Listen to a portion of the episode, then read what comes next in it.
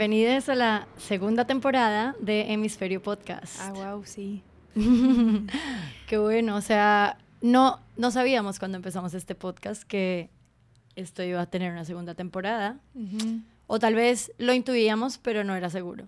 Sí, como que todavía no sabíamos que íbamos a cerrar un primer capítulo de, de todo lo que hicimos con Hemisferio y pero no sabíamos que se iba a convertir tal cual en este segunda vida, ¿no? Sí, así que bienvenidos a, bueno, a lo que sería tal vez la primera temporada del nuevo hemisferio. Claro, sí. Em, pues bueno, aquí estamos, em, estamos en octubre, eh, aunque en realidad si estás escuchando esto lo estamos grabando un poco antes. Mm, queremos, primero que todo, darles la bienvenida a quienes vienen de oírnos en el hemisferio pasado, en todas las, todos los episodios pasados, si los he escuchado, muchas gracias. Y a todas las personas que llegan nuevas, pues... A conocer la segunda vida de Hemisferio Podcast. Exacto, qué guay tenerlos por aquí. Em, entonces, eh, para darles un poquito de abrebocas en esta nueva iteración de Hemisferio, el plan que tenemos es eh, no solamente seguir hablando nosotras dos en nuestra mesa del comedor de casa sobre temas que van desde el proceso creativo, la práctica creativa, las rutinas, eh, la práctica diaria, nuestra relación con el arte, eh, la vida como artista, ganarte la vida, el dinero, la espiritualidad, no sé, todo, lo que... Todas las cosas. O sea, desde como lo que hacemos como práctica artística, como la vida en el día a día, porque al final ambos están muy mezclados con el otro y realmente no tenemos tanta distinción en, en general. Creo que más bien estamos marcando, tratando de entrar en ese espacio donde visibilizamos que realmente el trabajo y la vida creativa y la vida en general siempre están unidos. Sí, y y también, pues porque siento que para nosotras, o por lo menos para mí, em, a través de este proyecto y a través de este podcast, creo que eh, estamos reiterando y reforzando el concepto de que se puede vivir siendo artista, de que ser artista no es una, no es una caja absolutamente estructurada y cerrada de definiciones y de que para ser artista no necesitas eh, algunas cosas que creemos normalmente que necesitamos y al mismo tiempo que para vivir de ser artista o para vivir como artista, tampoco hay tanto, o sea, que hay otras maneras, ¿no? Yo creo que en cierta forma este podcast es un poco una exploración hacia, hacia encontrar, ¿no? Todos esos temas que nos rondan por la cabeza y escuchar eh, también a otras personas. Que bueno, esa es la segunda parte de la nueva de la nueva vida de hemisferio, sí, que vamos a traer a más personas para conversar con, con nosotras sobre su propia práctica, su propio camino, cuáles son las cosas en las que se enfrentan, que nos puedan orientar sobre temas que a nosotras en nuestra conversación en el día a día desconocemos o que no tenemos conocimiento o alcance y que nos puedan dar un poco más sobre su perspectiva, su visión y sobre su práctica. Entonces, eso sería genial, ir viendo diferentes, sí, temas respecto a eso. Sí, creo que también escuchar otras perspectivas o gente que tiene más experiencia en unas cosas o en otras, o a lo mejor inspirarnos en cosas que algunas personas que a lo mejor tienen otro tipo de práctica o que están metidos en otra disciplina creativa, pero que igualmente están utilizando herramientas que nos pueden ayudar a nosotras y a las personas que escuchan este podcast, pues genial. Sí. Entonces, bueno, bienvenidas y nos gusta mucho esta nueva etapa y vamos a comenzar pues hablando sobre nosotras. El día de hoy solamente estamos nosotras dos. Em, este es como el episodio de introducción y, y, de hecho estamos un poco... Estamos un poco nerviosas porque este primer episodio hemos decidido que va a ser uno bastante honesto, que vamos a aprovechar una de cierta forma vamos a aprovechar a presentarnos de nuevo para la gente que llega nueva, desde una perspectiva también de algunas cosas que a lo mejor nos hacen sentir un poco más vulnerables, pero que creemos que tal vez es importante comentarlas y es importante que se escuchen y así ya salimos de eso, eh, le perdemos un poco el, el miedo y al mismo tiempo podemos compartirlo con personas que puedan encontrarse reflejadas en lo que queremos compartir nosotras, ¿no? Sí, como transparentar un poco quiénes somos en esta también, eh, desde dónde viene nuestra afirmación de, de, querer sostener este, este tipo de vida y que es algo que también comentamos en los primeros episodios anteriores. Eh, que en algún momento dijimos que nos iban a acompañar a poder convertirnos en artistas de tiempo completo. Entonces, nada, también que sepan que estamos en eso, que nosotras también estamos en un camino y que a partir de todo esto estamos tratando de llegar ahí también y compartir todo el proceso y la investigación de, sí, de descubrir estas formas. Sí, entonces, bueno, pues comencemos. Sí. Bueno, para quienes no han estado en los episodios anteriores, les queremos contar que nosotras nos gusta mucho utilizar las cartas del tarot y los arcanos mayores para estructurar o para, eh, digamos, recibir mensajes respecto a cada uno de los episodios que vamos grabando. Eh, nosotras usamos las cartas no como un método adivinativo, sino más bien como de una manera un poco más como proyectiva. Proyectiva, Mm, digamos que las usamos como guía, eh, las utilizamos para acercarnos un poco a nuestra intuición, para explorar un poco arquetipos que nos lleven a ciertas preguntas o respuestas o conclusiones. Amanda acaba de terminar de barajar las, las cartas y mm, ahora vamos a escoger una carta que nos puede dar como un mensaje inicial para este episodio. ¿Quieres sacar la carta tú? Vale. Y espero que nos disculpen si se llegan a escuchar sonidos de autobuses, motos, carros, coches, etcétera. Es porque estamos grabando justo al lado de la calle principal de nuestro barrio y nuestras ventanas no son muy gruesas. oh, wow. Oh. la carta del día nos ha salido la muerte. Esta la muerte no salió, en que, eh, la muerte ya nos había salido. Eh, nos salió en los conversatorios que hicimos de hemisferio. Eh, el final de los conversatorios, sí, salió la muerte. Wow, me encanta porque, bueno, vamos a contar un poco. Nosotras, aparte de la exposición que hicimos acá en casa, hicimos paralelamente una serie de charlas y aparte del podcast, claro está, hicimos una serie de charlas por video en las cuales dividimos el proceso creativo en tres, eh, digamos, en tres partes, ¿no? Para cada parte sacamos una carta que nos guiara un poco acerca de qué iba esa, ese pequeño taller que hicimos. Y justamente el último era la carta de la muerte y el, eh, pues puedes contarles cómo eran los tres, las tres divisiones. Sí, teníamos a la emperatriz, eh, la fuerza y la muerte. Y la idea es que eh, eran tres etapas para contar este recorrido por el proceso creativo. La emperatriz simbolizaba este destello de idea, esta primera semilla, como la emperatriz es un símbolo de fertilidad y de inicios. Eh, la, la, fuerza eran para este momento de trinchera de un proyecto cuando tienes, estás dudando y quieres salirte y quieres soltar y tienes que poner tu voluntad enfrente para seguir apretando para adelante. Y luego venía la parte de la muerte, que era el fin de un proyecto, de soltar, decirle adiós y también celebrarlo. ¿No? Y recoger lo que, lo que se cultivó y recoger también las cosas que no salieron y las semillas de vuelta que pueden salir en otro momento. Y lo que me parece súper interesante de que nos haya salido justo la muerte hoy es que me parece, eh, el tarot nunca decepciona, déjenme decirle, amigues.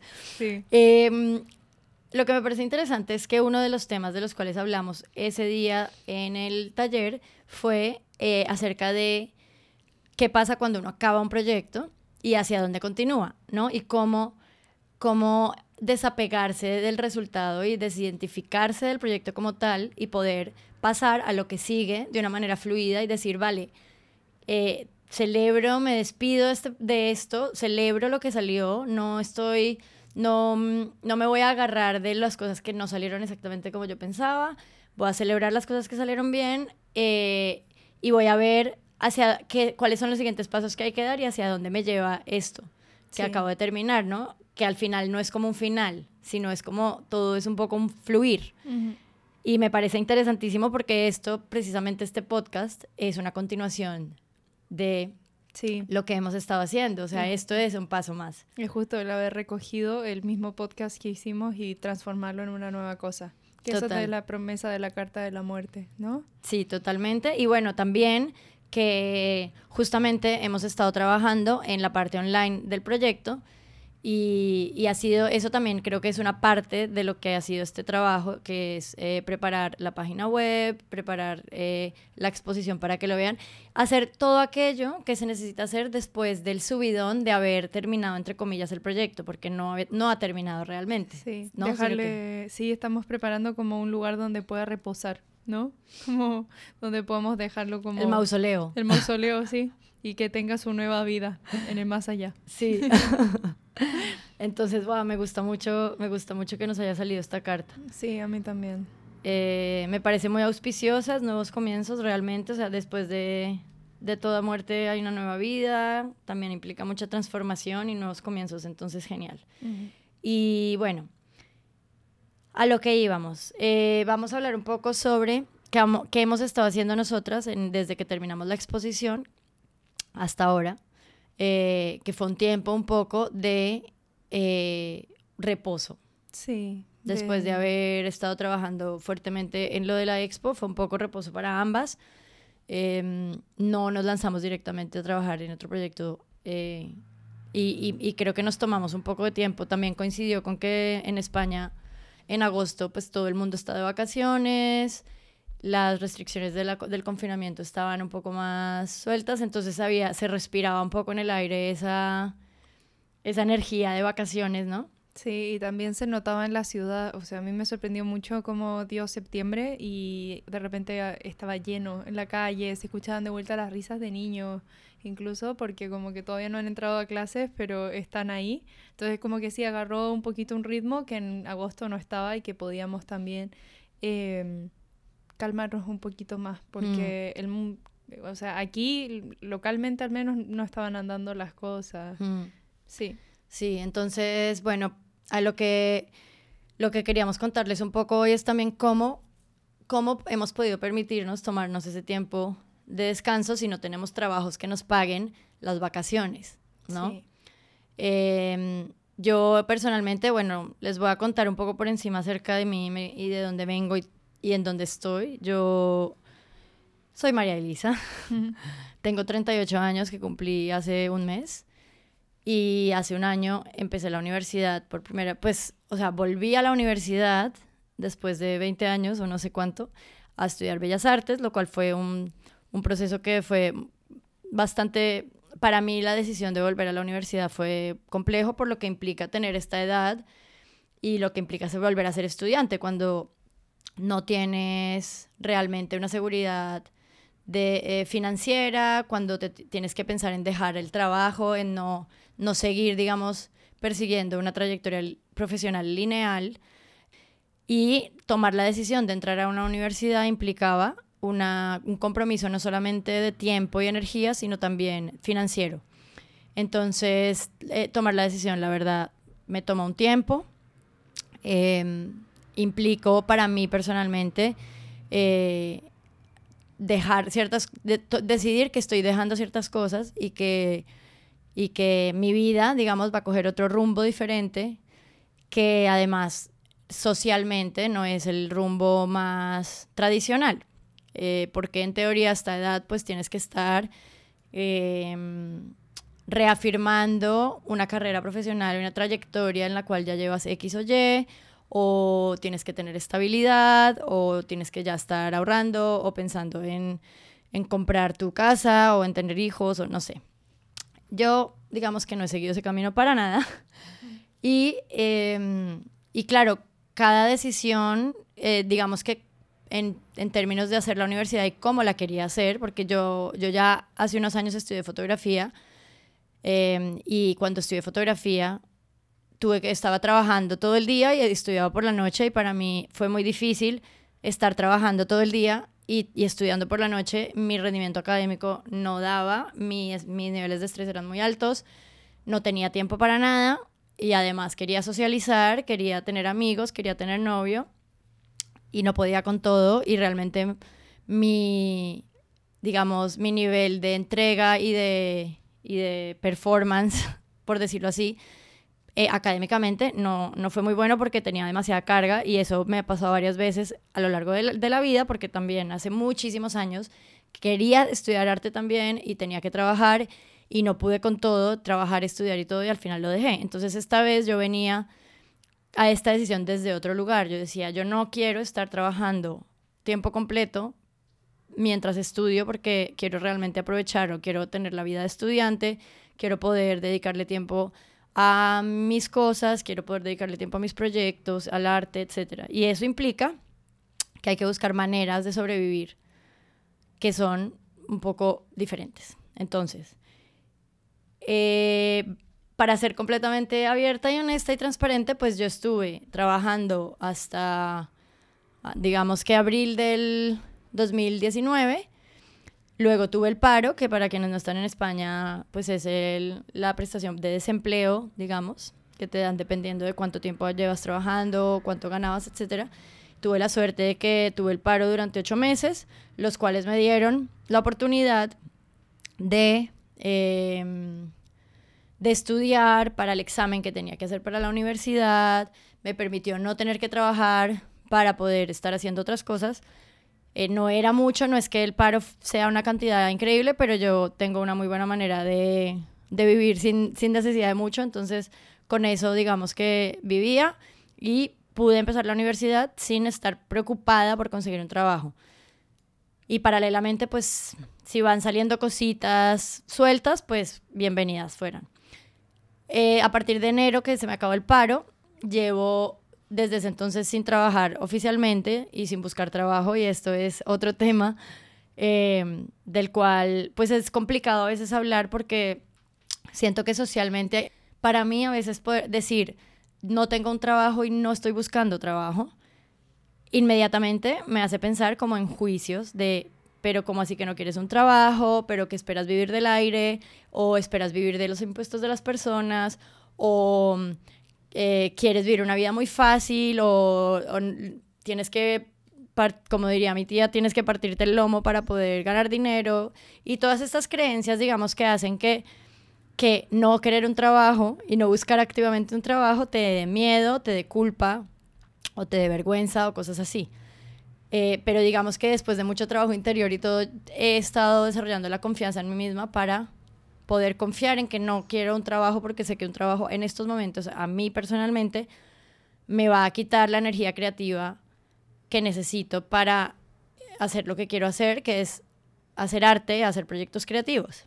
Entonces, no, no voy a decir que sea fácil, hay que tener un nivel de confianza diaria muy grande y todo el tiempo estar como peleándote con el miedo y con la ansiedad y con la angustia y con las creencias culturales y con las expectativas y, también irte, irte amigando con, con conceptos, o sea, con el, conocimiento de que no, tú no vas a seguir una trayectoria lineal como las que, las que se esperan de muchas personas o las que otras personas a tu alrededor pueden tener.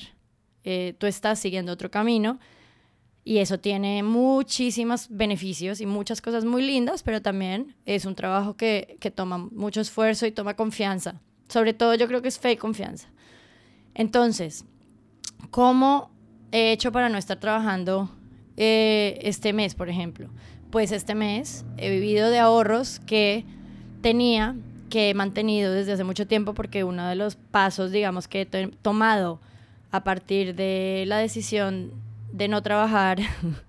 no, a partir de la decisión de ser una persona que decide lo que quiere hacer con su vida, es una de las cosas fue ponerme un poco eh, eh, a cargo de mis finanzas, empezar a entender, entender el dinero y perderle el miedo, entender cuánto tengo, cuánto quiero, cuánto necesito, dónde tengo las cosas, dónde estoy regalándole dinero al banco. Eh, cómo hacer para, para vivir de una manera que no esté siempre, que no, me, no tenga deudas, que, que, bueno, todo esto, o sea, no es magia, no es que yo, yo no vengo de, de dinero, no tengo inversiones, no tengo ahorros grandes, nunca he tenido, nunca tal, sino que he ido aprendiendo, ¿no? Entonces, eso ha sido uno de los pasos, yo creo, hacia poder decir, vale, pues yo llevo ahorrando tanto tiempo, ahora tengo, tengo estos ahorros que mantuve de una vez que me entró un dinero y ese dinero siempre se ha quedado ahí y cada vez que lo he tenido que usar, lo he vuelto a rellenar.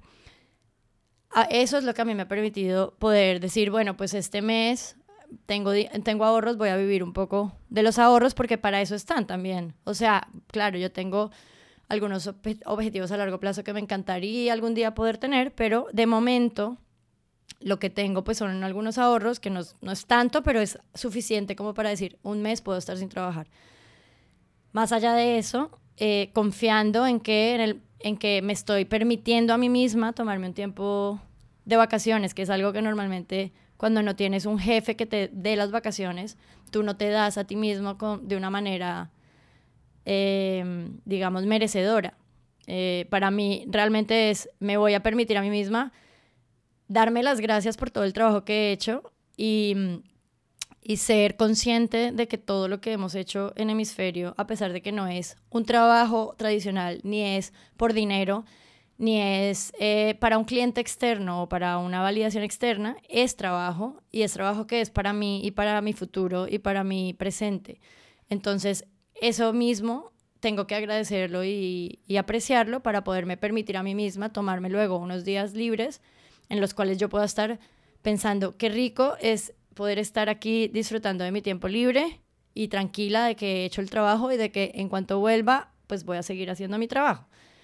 Em, también, bueno, tiene que ver un poco con esa confianza en el universo de, de decir, no sé, es una cosa que se va, se va desarrollando poco a poco, no es de un día para otro, que digas, wow, ya, el universo me va a dar todo lo que quiera y puedo estar tranquila, no pero sí confiar en que si tú haces tu parte y estás constantemente buscando em, oportunidades, estás, estás tratando de encontrar en todo aquello en lo que eres buena, estás practicando, estás mostrando lo que haces, estás interactuando con personas em, y estás, no sé, como vibrando en un lugar, eh, digamos, expansivo, abierto y tal, confiar en que, lo que las oportunidades adecuadas van a llegar a ti, pero no es, no es magia, ni es quedarte en el sofá entonces viendo Netflix esperando a que alguien toque tu puerta y te diga, hola, te voy a dar mil euros.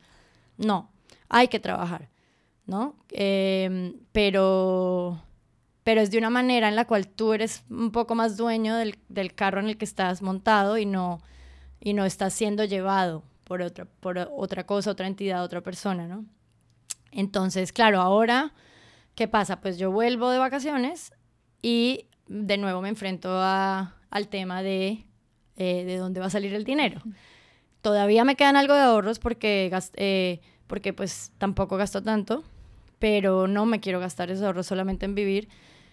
Pero al mismo tiempo estoy tratando de encontrar ese, cuáles son las cosas que yo sé hacer, que tienen valor, que son beneficiosas para otras personas, que me hacen sentir bien, em, en qué tengo que estar enfocando mi energía y, y sé que cuando uno está en el flow de, de, de una energía como brillante de, de disfrute, eso se ve desde afuera. Y yo creo que obviamente hay que tener algunas cosas eh, en la cabeza, ¿no? Como conceptos de cómo mostrarte o eh, estar pendiente de oportunidades, etcétera, pero al mismo tiempo creo que entre más está uno como en el flow, eh, más fácil es ver esas oportunidades o que lleguen a uno. Pero eh, en realidad para poder vivir así como estoy viviendo en estos momentos se necesita tener como mucha valentía y confianza en cierta forma porque, porque no saber cuándo te va a volver a entrar dinero es difícil. Mm. Entonces hay muchos pasos que igual no sé si mm, los voy a compartir, o sea, como todas las diferentes maneras en las cuales yo, digamos, voy moviendo mis fichas de tal forma que, que voy abriendo portales energéticos para que entre dinero, pues no sé si voy a entrar en detalle ahora, pero digamos que, no sé si, o sea, me fui por las ramas total, pero más o menos iba de eso el tema, ¿no? Yo, como explicar que yo no recibo dinero de nadie, no estoy trabajando en un trabajo tradicional, estoy trabajando mucho en otras cosas, eh, no estoy todo el día no haciendo nada, pero, em, pero es una manera de trabajar que estoy creando yo cada día y no es una manera de trabajar que está supeditada a lo que me dice el afuera, que es el trabajo. Entonces, eso para que, bueno, para saber, ¿no? Un poco de quién soy yo, dónde estoy y, y que sepan que yo estoy hasta ahora empezando también y tengo cada día pues las mismas dudas de, de en qué momento mi arte realmente va a ser mi fuente principal de ingresos, también de no menospreciar eh, las otras cosas que yo hago, solo porque no son pinturas o porque no son ciertas cosas que tradicionalmente se dice que es el arte, porque pienso que de todas formas hacer un podcast es una práctica, para mí es una expresión creativa, cortar el pelo es una expresión creativa, tomar fotos es una expresión creativa, em, entonces creo que... Mm, creo que hay muchas maneras de verlo y que hay que estar abierto también a lo que, como que eh, entre más, siento que entre más trabajo en mí y en mi confianza en lo que hago y en mostrar todo aquello que me, que me mm, inspira, más se abren las oportunidades o se abren los, los posibles, no sé, los posibles portales de, de que esa energía del dinero venga a mí. ¿No? Como, o sea, igual es interesante escucharte decirlo, o sea, porque también estaba prestando mucha atención mientras lo estaba eh, contando, porque pues yo te conozco y, como ya sé tu historia, eh, como me has, con lo que me has explicado y lo que me has contado, y es como ir escuchándote también desde donde tú estás contando esto, es interesante. Y es interesante poder, sí, transparentar esos lados y, no sé, es como poder hacer el contraste ahora las dos de como dónde estamos y cómo estamos aquí, ¿no? Eh, pues paso a contar de mi... Bueno, yo soy Amanda, Amandina en mi nombre de ilustradora. Eh, yo tengo 23 años eh, y hace un, hace un tiempo dejé la carrera de comunicación, que la estuve estudiando en México por tres años. Y la dejé porque no quería seguir estudiándola básicamente no era al final lo que... Fue lo que quise durante un tiempo, pero no era lo que quería ya. Y me trajo muchísimas cosas geniales, pero me di cuenta de que todo lo que tenía para adelante con la carrera ya no me iba a dar tantos frutos como los que yo quería cultivar. Especialmente también porque hubo ciertas decisiones también prácticas de por medio en que eh, me iba a tomar mucho tiempo terminarla con ciertas cosas donde yo ya sentía que no estaba eh, dándole, que no me iba a sumar tanto, tenía que hacer más prácticas y yo ya he hecho cuatro prácticas profesionales, las cuales no cuento ninguna ahora. Entonces también quería hablar sobre eso, em, porque yo he tenido la suerte de tener una familia que me ha apoyado un montón desde que salí del colegio en hacer las cosas que quiero hacer y en ir decidiendo por dónde me quiero desarrollar. Y también para rendirle un poco honor a esa misma ayuda y esa misma fe que me tienen, yo quise dar de mí 800% y aprovechar toda la oportunidad que tenía de estar estudiando en la universidad y de estudiar en una muy buena universidad con muy buenos recursos que aprovechar eh, muy buenos docentes que tener y gente genial con la que colaborar y aprender de ellos. Y siento que lo hice durante ese tiempo y al mismo tiempo también fui haciendo diferentes prácticas para poder acumular un poco esa... Ir, ir orientándome trabajando al mismo tiempo, pero que también es chistoso porque eh, me imagino que también le pasará a otras personas que, que por esa misma presión que uno se pone de quién tienes que ser y lo que tienes que hacer para poder sacarle el jugo a lo que haces, terminas haciendo cosas que quizá no querrías tanto hacer. Y eso a mí me pasó mucho eh, y que también agradezco el haberlo hecho porque me di cuenta cuánto no quería hacerlo. O sea, en el momento en el que hice una práctica en publicidad y relaciones públicas, me di cuenta de que de ninguna manera quería hacer eso. Eh, tuve la suerte de hacer otra práctica en una revista eh, de moda con, que fue encuentros que logré entrar a hacer, hacer eso antes de, empezar a, estudiar, porque conocí al, al redactor en un curso que tomé. Y ahí aprendí un montón sobre que me gustaba escribir y me gustaba escribir para editorial, pero no quería escribir sobre moda. O no, al menos en, no en esa modalidad, en la forma muy tradicional de esa revista. Y después trabajé como asistente de producción y de investigación, lo cual me encanta porque me encanta el periodismo, pero también en medio me di cuenta que no quiero ser periodista, pero sí me gustan ciertas cosas. Todo eso tenía que ver con cosas que me gustaban, que eran las historias. Siempre me han gustado las historias y contar historias. Y después trabajé de asistente en una librería de arte, diseño y arquitectura, que la verdad, más que nada, fue entretenido pasar un mes ahí aprendiendo de personas y cómo se trabaja en una librería. Fue, fue una experiencia chistosa, la verdad. Eh, y todo eso mientras estaba estudiando la carrera en comunicación, aprendiendo de todo, de lo que fuera. Y por un tiempo pensé que me quería desarrollar en periodismo. Y entre medio, cuando me vine de intercambio a Barcelona, fue cuando me apareció mucho espacio, un espacio que no tenía antes en, cómo me estaba llevando con todo, con mucha presión en mí misma, eh, de aprovechar las clases, aprovechar los trabajos y, eh, hacer estas prácticas. De repente me apareció un tiempo porque hay ciertas cosas que simplemente no podía hacer mientras estaba acá.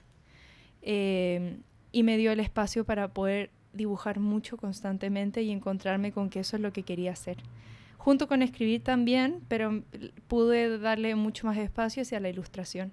Y así se fue desarrollando también con la, eh, la suerte y el privilegio que tengo de tener una familia que me apoya un montón y una mamá que me ha ido guiando y apoyando muchísimo en, en las cosas, viéndome eh, encontrar las cosas que me encantan y empujándome a seguir en ellas.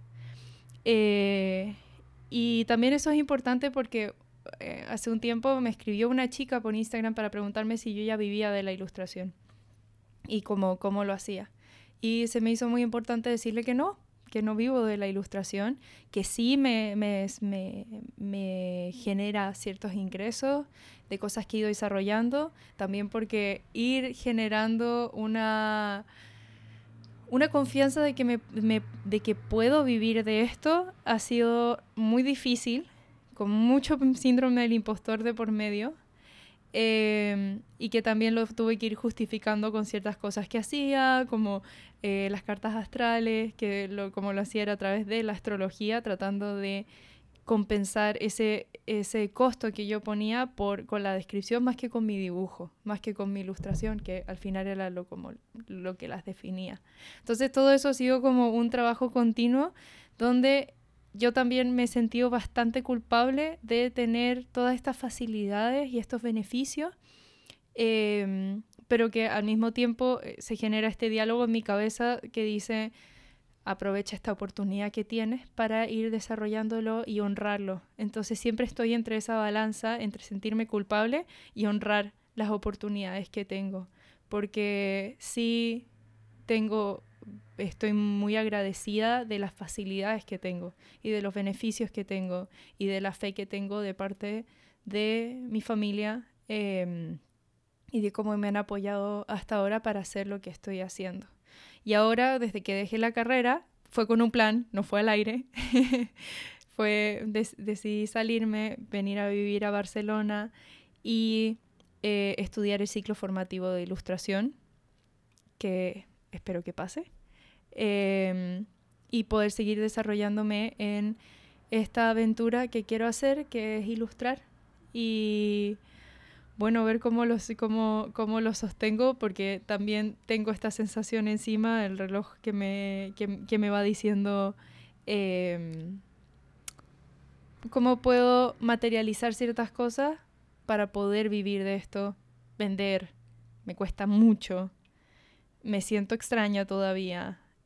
Y, y sí, todas esas cosas que pasan con el arte. Pero pues sí, yo ah, hoy en día no, no vivo de la ilustración, sí me da, me suma mm, eh, un cierto ingreso eh, con ciertas cosas que voy haciendo, pero estoy aprendiendo todavía con eso y bueno, tengo la suerte de tener todavía apoyo familiar.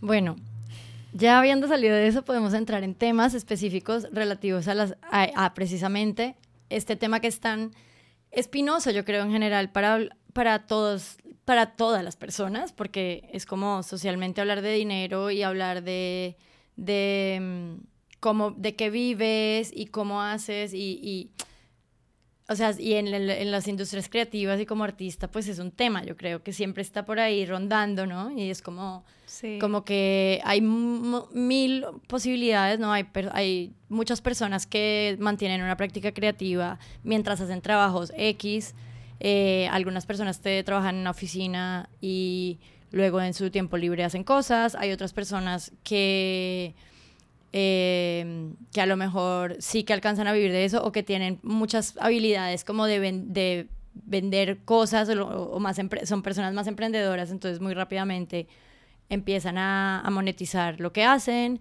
Eh, luego, o sea, como que hay, hay muchas cosas, ¿no? Yo había, yo había pensado como, por un lado, pues que podríamos hablar como de pros y contras de, de las dos situaciones, ¿no? De cuando recibes ayuda de tus padres, no todos son flores y rosas, ni tampoco todo es malo, hay pros y contras. Y cuando vives, sin, cuando estás montándotelo tú sin ayuda, pues también no todo es malo, pero tampoco todo, no, mm. no todo es, bueno. O sea, es como todo tiene sus pros y contras, ¿no? Entonces pensaba que podría ser interesante que hablemos un poco de los pros y contras de cada una de las...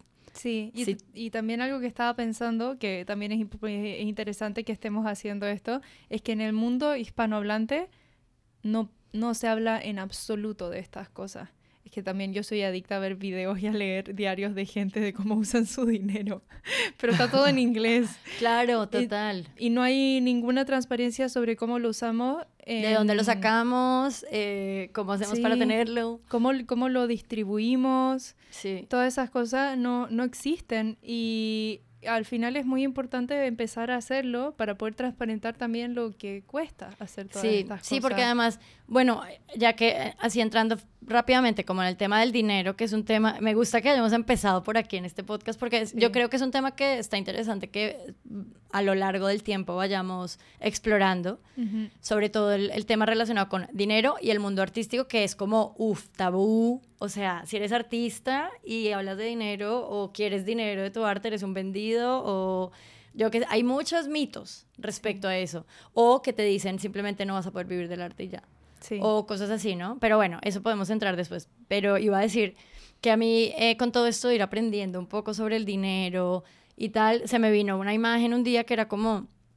Eh, me imaginé, ¿no? O sea, el dinero es como un lenguaje que hablamos en el planeta Tierra, ¿no? Para intercambiar cosas y tal. Y, mm, y pensaba, si yo me voy, por ejemplo, a vivir a Francia, ¿no? Y hablo inglés o español, yo igual puedo sobrevivir en Francia perfectamente hablando inglés o español. Eh, puedo hacer amigos, puedo tener trabajos, puedo comprar y vender cosas, seguramente. Pero que, y me, y me rehuso a aprender francés. Digo, no, qué pereza hablar francés, no me gusta ese idioma y me da mucha pereza hablarlo. Entonces ya, vivo mi vida hablando solamente lo que hablo.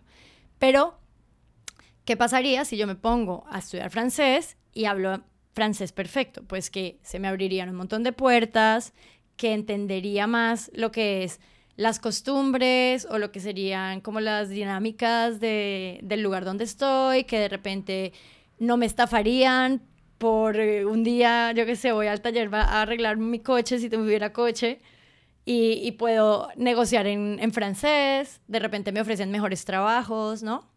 Pues yo siento que es lo mismo con el dinero. Es como yo puedo vivir perfectamente toda la vida sin aprender absolutamente nada de dinero, porque así he vivido toda mi vida y así vivimos muchas personas. Pero ¿qué pasa si en el momento en el momento en que yo empiezo a intentar entender qué es el dinero, de dónde viene, cómo puedo hacer para manejarlo, cómo me manejan los bancos, perderle el miedo, etcétera, de repente es como que se me abren un montón de puertas, ¿no? De posibilidades. Y también pues porque solamente los de arriba o las personas de finanzas o los dueños de no sé qué son los que saben de dinero y no nosotros que somos los que tenemos ideas generalmente para cambiar el mundo, ideas más creativas, ¿no? Entonces pienso que eso es, es algo en lo que yo me estoy educando y que creo mucho. Y me parece súper guay que en el podcast Hablemos, hablemos de, de, este tema también. Sí, el otro día también escuché un podcast en el que decía que el dinero, como pareció a, a, a tu ejemplo, eh, y que el dinero es como un... Tienes un, un martillo. Imagínate que el dinero es un martillo, es una herramienta, ¿no? Entonces tú a un martillo no lo miras y dices qué bueno, qué malo martillo, sino que es la persona que lo ejerce quien lo usa como con buenas, eh, como resultados o malos resultados en una buena, mala manera, que eso ya también es subjetivo, pero bueno, hay cosas que no, pero bueno, el punto es el martillo. y que el dinero si lo miramos así, si decimos es bueno o malo. Sí, Entonces, mucho. ¿cómo podemos mirar el dinero como si fuera un martillo y Mm. utilizarlo como una herramienta para beneficiar ciertas cosas?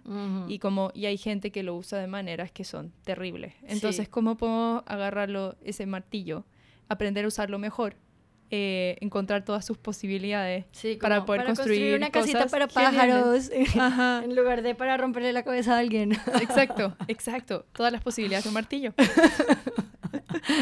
claro. Entonces, vamos a la pregunta. Pros y contras de eh, recibir... di- Ah, bueno, podríamos hacer pros y contras de recibir dinero de tus padres eh, versus no, cuando estás intentando comenzar una, una carrera artística. Y pros y contras de... Bueno, ese no sé porque ninguna de las dos ahora mismo tiene un trabajo, trabajo, pero estaría bueno saber también como pros y contras de tener una estabilidad que te permita tener tu práctica creativa y saber Ujú. que va a entrar dinero cada mes o versus tener más tiempo para tu práctica creativa, pero vivir en la ansiedad de que no sabes cuándo te va a entrar dinero o de dónde, Sí. ¿no? sí. Pero bueno, eso es eso podríamos hablarlo después. Entonces, comienza tú. Pros y contras. Pros y contras. Pro, pues tengo muchas cosas garantizadas.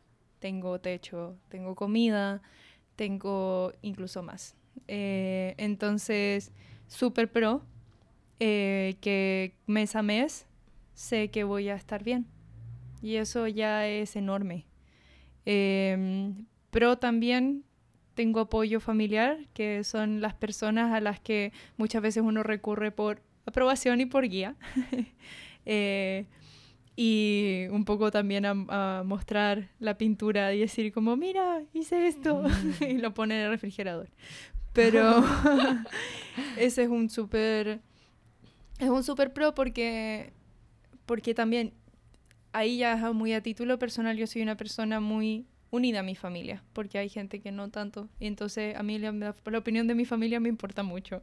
entonces, eh, tener su apoyo es para mí el mundo. Eh, porque puedo seguir creyendo en que hago esto porque siempre he sido también empujada por ellos, en mi caso. Entonces ese es un tremendo pro. Eh, contra, discusiones. Eh, sensaciones de... Yo tengo mucha sensación de culpa, creo que eso también pasa mucho con personas que son muy conscientes respecto a su situación. Eh, que, que eso es algo que hablo también con, con amigos, conocidos, gente que también está dentro del mundo creativo y que está tratando de, de hacer que las cosas calcen o, o generarse ya una estabilidad completa eh, y que lo han hecho con diferentes métodos, gente que está haciendo la transición de no tener ya ayuda familiar y están buscando también trabajos eh, y, y tratar de seguir empujando su trabajo o gente que todavía tiene ayuda de una manera u otra. Eh, como eso también nos genera mucha, mucha ansiedad y mucha culpa la mayoría de las veces eh, cuando, cuando somos muy conscientes respecto a ese dinero, aunque sea dado porque quisieron darnos esa posibilidad y darnos esa oportunidad de poder seguir creciendo o de poder eh, educarnos eh, con una o hacer una transición más suave de una cosa a otra, a estar como mantenernos independientemente pero también yo estoy, uh, siempre siento, a pesar de que no me lo exijan, siempre siento que tengo que estar mostrando como, o sea, yo, yo quiero estar mostrando como, mira, hice esto de aquí, mira, hice esto de acá, como para poder ir mostrando que de hecho estoy haciendo esto con eh, algo con esto. Y también soy muy eh, exigente conmigo misma, entonces nunca paro. Y de hecho, todo este tiempo de vacaciones en agosto, no paré hasta que me enfermé, básicamente. Porque, y eso me pasa en general, porque me exijo demasiado, me llevo hasta el límite. Usualmente también es muy mental porque me veo como una persona muy calmada. Em, y, y eso, el poder sentir que estoy aprovechando todo este tiempo y que lo estoy honrando, eh, me lleva a ponerme muchísima presión en mí misma y también de gestionar, que, que hacerle también como sí, como utilizar bien. Tengo también esa sensación de que tengo que utilizar muy bien el dinero porque también todavía no es todo mi dinero generado por mí misma. Entonces tiene ese peso eh, de que, de que me, lo, me lo da mi familia con un cierto fin de supervivencia, entonces lo tengo que usar como tal. Aunque mi mamá me diga, ve y cómprate un libro, yo me siento súper culpable por comprarme el libro. Entonces hay muchas cosas que también, hay gente que no las tiene así, que sí, sí tienen una, una voz más agresiva de por medio de parte de sus padres. Yo por suerte no pero tengo una voz muy agresiva dentro mío. Entonces eso es definitivamente un contra. Em, y también las ideas de cuándo tengo que, ya, porque como voy a volver a estudiar y, y, tengo la suerte de que también me van a apoyar por ciertos temas también personales, de también discusiones familiares y, y cosas así, em, tengo un apoyo por más tiempo y y yo sigo también usando la máquina mental para ver qué es lo que sí tengo que hacer, cómo, con qué tengo que complementar este trabajo, qué cosas sí tengo que trabajar y a dónde... Sí, es una, una conversación que nunca se acaba. Eso también es un contra, pero es una conversación conmigo misma, de a qué tipos de trabajo tengo que apuntar y cosas así, con mis propias discusiones internas eh, sobre sesgos de todo tipo. Entonces, sí, básicamente. ¿Cuál es tu experiencia?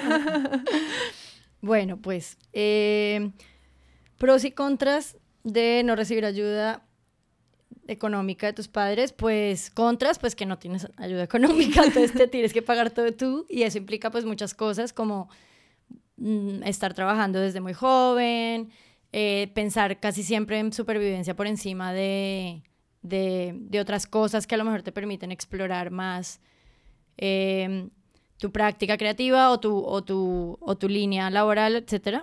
Em, creo que puede pasar muy fácilmente que te termines desviando de tu camino, de, de, tu práctica creativa, sea la que sea, te termines desviando porque enganchaste en un trabajo que te da estabilidad financiera y soltarlo implica que no tienes dónde caerte si te, si, si te quedas sin eso y tienes que estar así un poco como siempre mira, mirando cómo vas a sobrevivir.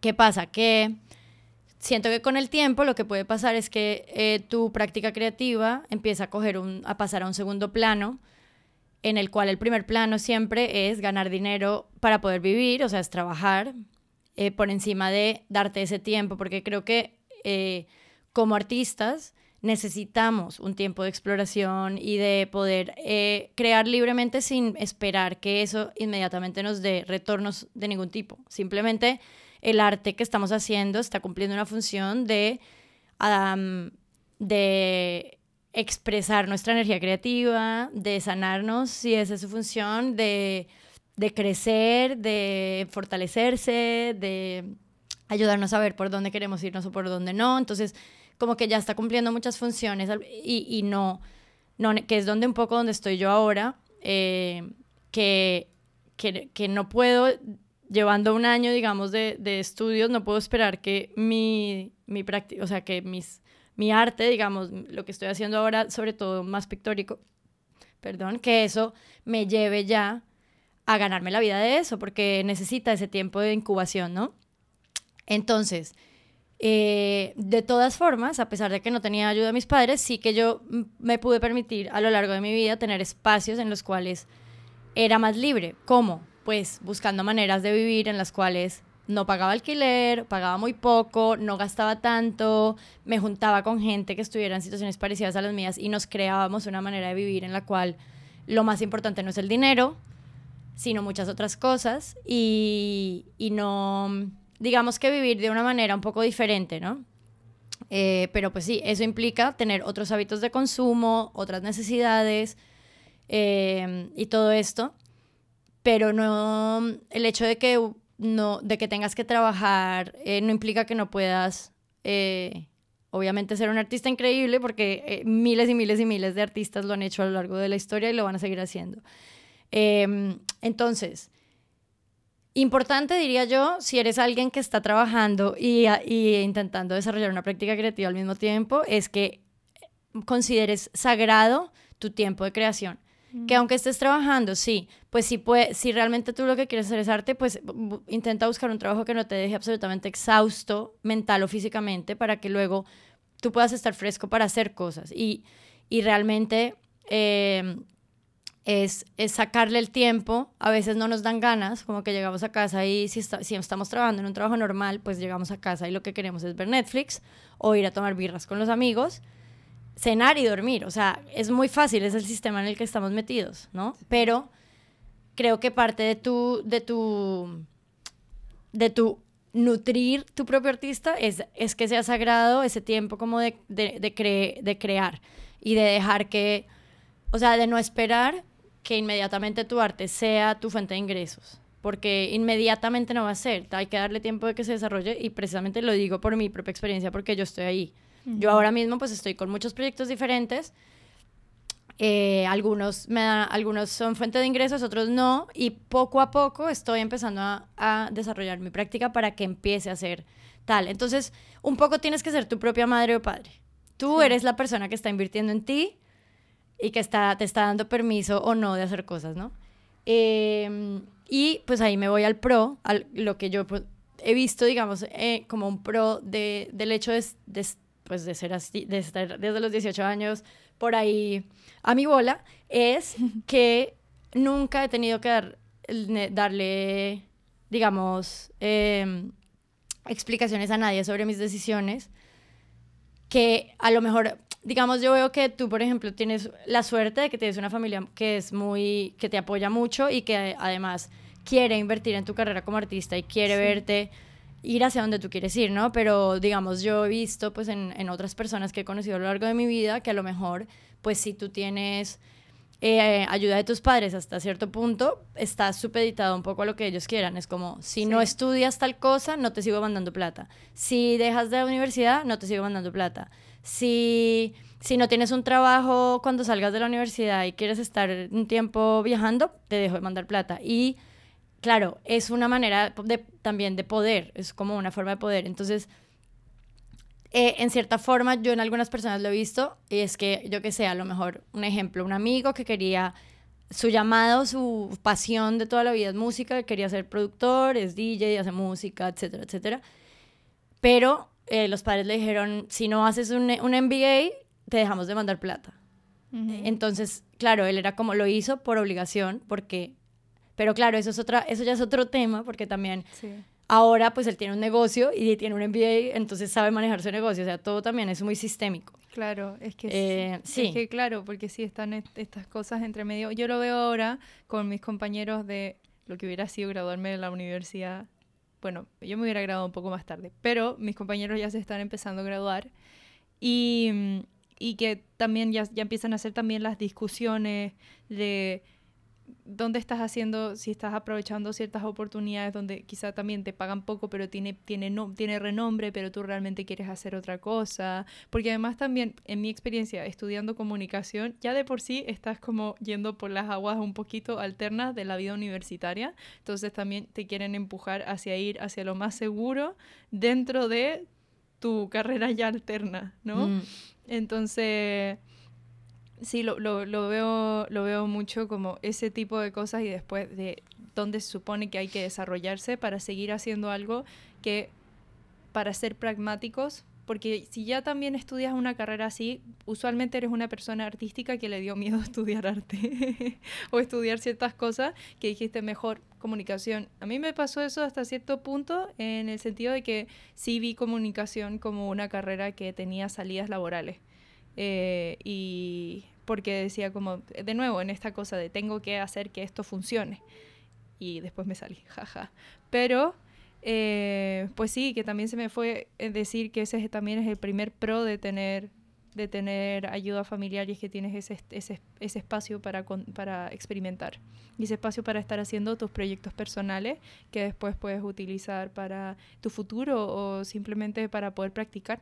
Sí, o sea, yo creo, yo la manera en que lo veo un poco es que si tú tienes la suerte de que tienes ayuda de tus padres, mientras la tengas, es considéralo como si fuera un inversionista en tu emprendimiento que los primeros dos años no dan plata. Normalmente la gente que abre negocios el primer año o dos van a pérdidas un poco hasta que la cosa va andando, ¿no? Y la gente que invierte en esas cosas, pues invierten sabiendo que, la que el primer año o dos no van a haber beneficios, que están metiendo plata apostando por, ¿no? Y yo creo que un poco así, si, si, si tú estás recibiendo ayuda mientras haces tu carrera universitaria o después, pues es considerarla un poco una inversión en tu crecimiento como artista, ¿no? Como, pues aprovecho esto, que guay, tengo un sueldo que me permite estar trabajando en mi arte, ¿no? Y yo creo que en cierta forma, a los que no recibimos ayuda, pues tenemos que verlo así también, yo creo, es cómo darme a mí misma yo mi sueldo de hacer eso. O sea, es decir, vale, pues eh, si yo decido, porque yo, por ejemplo, durante muchos años, yo siempre intentaba como buscar trabajos de medio tiempo. Yo nunca fui muy, o sea, nunca me ha funcionado a mí trabajar tiempo completo en una oficina. Es, simplemente no es lo mío. He probado, he, tenido trabajos así y tal, pero no, no es lo mío y ya cada vez estoy más segura de que eso no es lo mío y, y, lo digo con, con, más seguridad, pero, pero parte de mi, mi propia decisión de buscarme trabajos medio tiempo también era porque yo necesitaba poder tener ese tiempo extra para poder hacer mis proyectos que al mismo tiempo eso es casi como pagarme a mí misma, pero con tiempo, ¿no? Entonces creo que, creo que en ese sentido, lo que sea cualquiera de las dos eh, situaciones, creo que la persona que está en eh, el protagonista de esta historia, la protagonista de esta historia, pues lo que tiene que hacer es, es tener deseo y confianza en que las decisiones que está tomando las toma por en búsqueda de lo que está buscando, ¿no? Es decir, que de hacer o dejar de hacer cosas que te exijan las personas que te están dando plata, es como, vale, pues ahí es donde creo que está bueno cuestionarte en qué hasta qué momento estás dejando de hacer lo que tú en el fondo quieres hacer, porque si no lo haces te van a dejar de dar plata. Eso por un lado.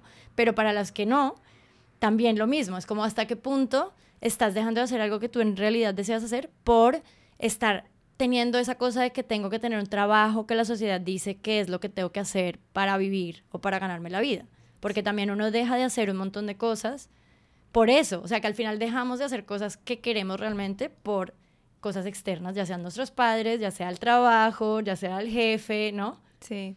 Entonces creo que al final sí que sea cual sea la, las, las dos situaciones, pues es un poco también cuestión de uno mismo y de y de trabajar en la confianza en que el camino en el que estás es el correcto y en, y en confiar en desarrollar tu arte y en hacer tus cosas y tener en todo momento como esa fuerza que te mantenga en el camino, porque es que es muy fácil.